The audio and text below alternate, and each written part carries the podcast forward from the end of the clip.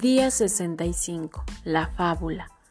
Hubo una vez una liebre muy veloz llamada Harry D, que presumía que él fácilmente podría cambiar su vida en el momento que lo deseara, sin tener que cambiar su forma de pensar. La tortuga, llamada Lee el consistente, cansada de oírlo presumir, lo retó a una carrera. Todos los animales del bosque se reunieron para ver. Harry D comenzó a presumir en gran detalle todos los cambios dramáticos que pensaba hacer. Los animales le aplaudieron. Harry D sonrió petulantemente, elevó sus piernas delanteras al aire, un símbolo de victoria para demostrar la confianza que sentía en él. Y luego se sentó a descansar en el conocido árbol del juicio. Miró a Lee, el consistente, y le gritó, ¿Cómo esperas ganar esta carrera si piensas y empiezas en un ritmo muy lento? Muy lento. Harry D se estiró pensando junto al árbol. Tengo mucho tiempo para relajarme y entonces pensó en lo poco que le gustaba el sabor del pasto salvaje que crecía junto a su casita. Y lo injusto que era que su casero le subiera la renta. Y pensó en lo mal que le caía a su vecino, Crow, el cuervo, que era sucio y ruidoso y lo distraía demasiado. Y pensó en que debió a lo mucho que estaban subiendo los costos de los, de los seguros. No sabía cómo iba a obtener una buena cobertura para Bunny y sus hijos, y como lo tenía que escribir a sus diputados para ver si podían hacer algo para evitar que los zorros se fueran a vivir a su colonia. ¿Y cómo? Bueno, ya tienes una idea, ¿verdad? Después de más o menos una hora, Harry D miró hacia atrás y vio que el pobre y lento de Lee, el consistente, apenas se había movido un poquito, repitiendo esas aburridas afirmaciones del yo soy con las que comenzó. Harry D bostezó y se acostó a disfrutar de una siesta, pero entonces comenzó a pensar qué tan lejos estaba de la meta. Él sabía que no había nada de preocuparse. La tortuga aún estaba lejos, muy atrasada como para alcanzarlo muy pronto. Y además, lo que hacía la tortuga no funcionaba.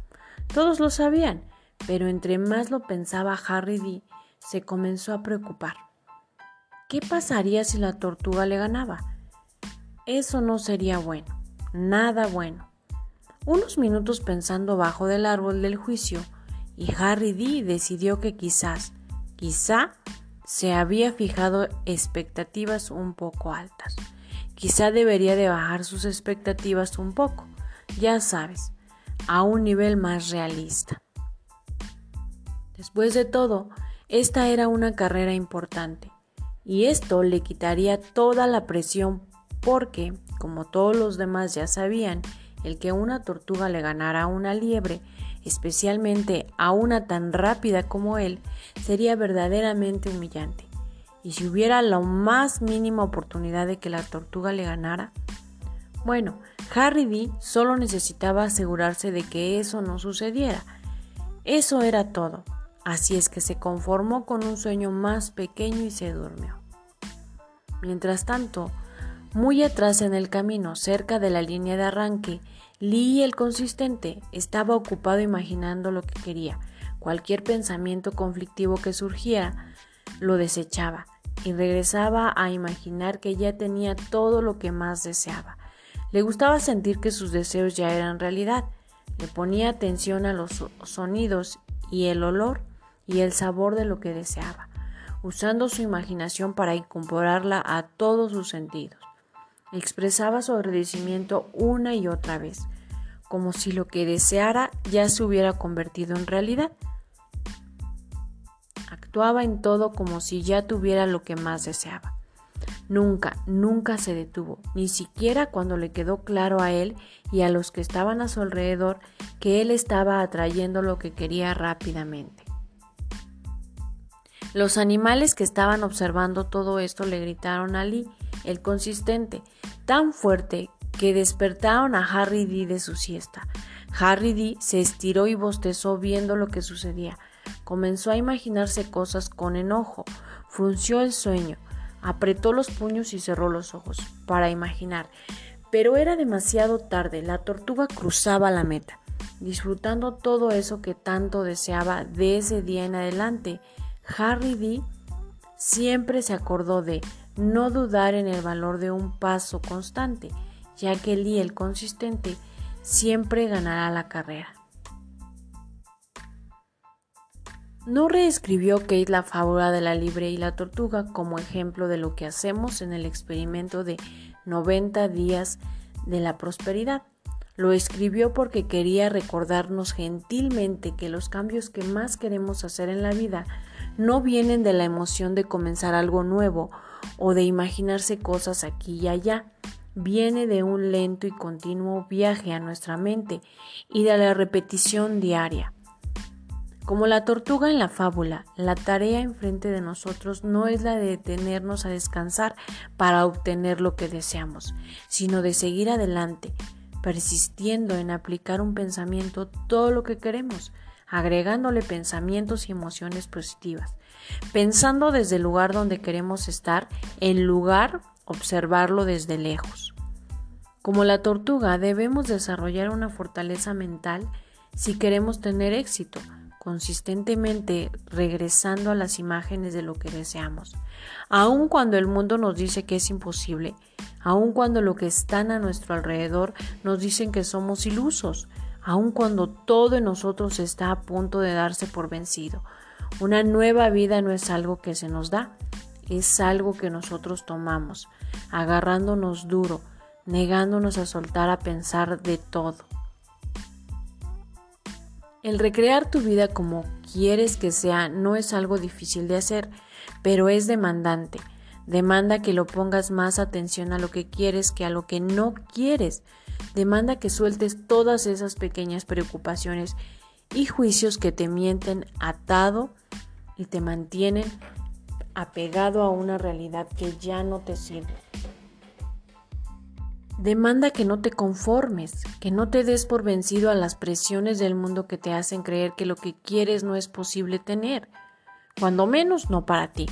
Demanda que alimentes tus deseos a diario con tu atención y tu amor.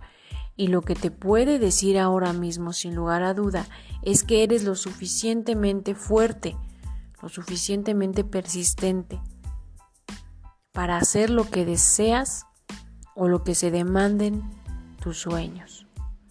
No habrías llegado hasta este punto si no lo fueras.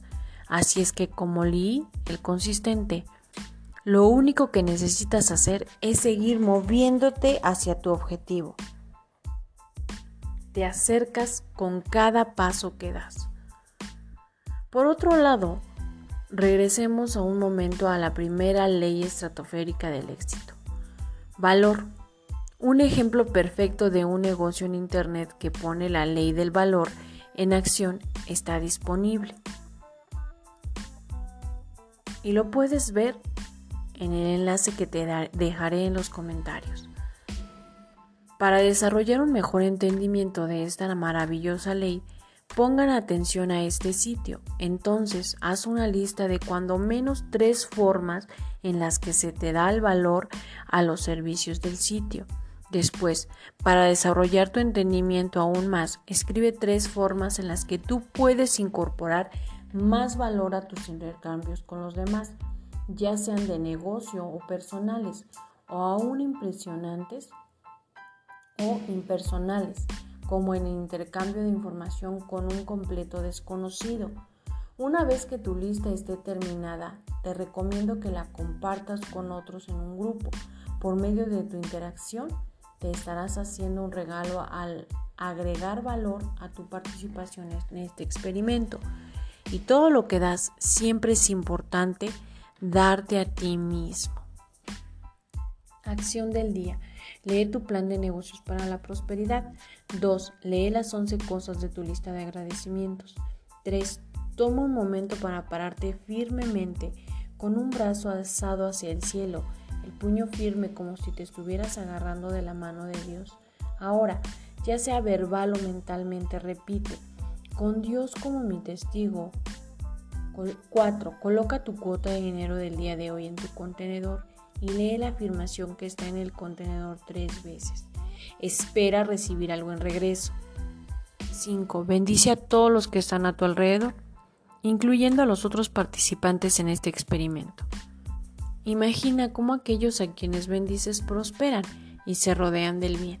Entonces, bendícete a ti mismo e imagina lo mismo. Puedes continuar bendiciendo a la persona o personas en tu lista de bendiciones. 6. Lee y observa todas las bendiciones que llegan a tu vida.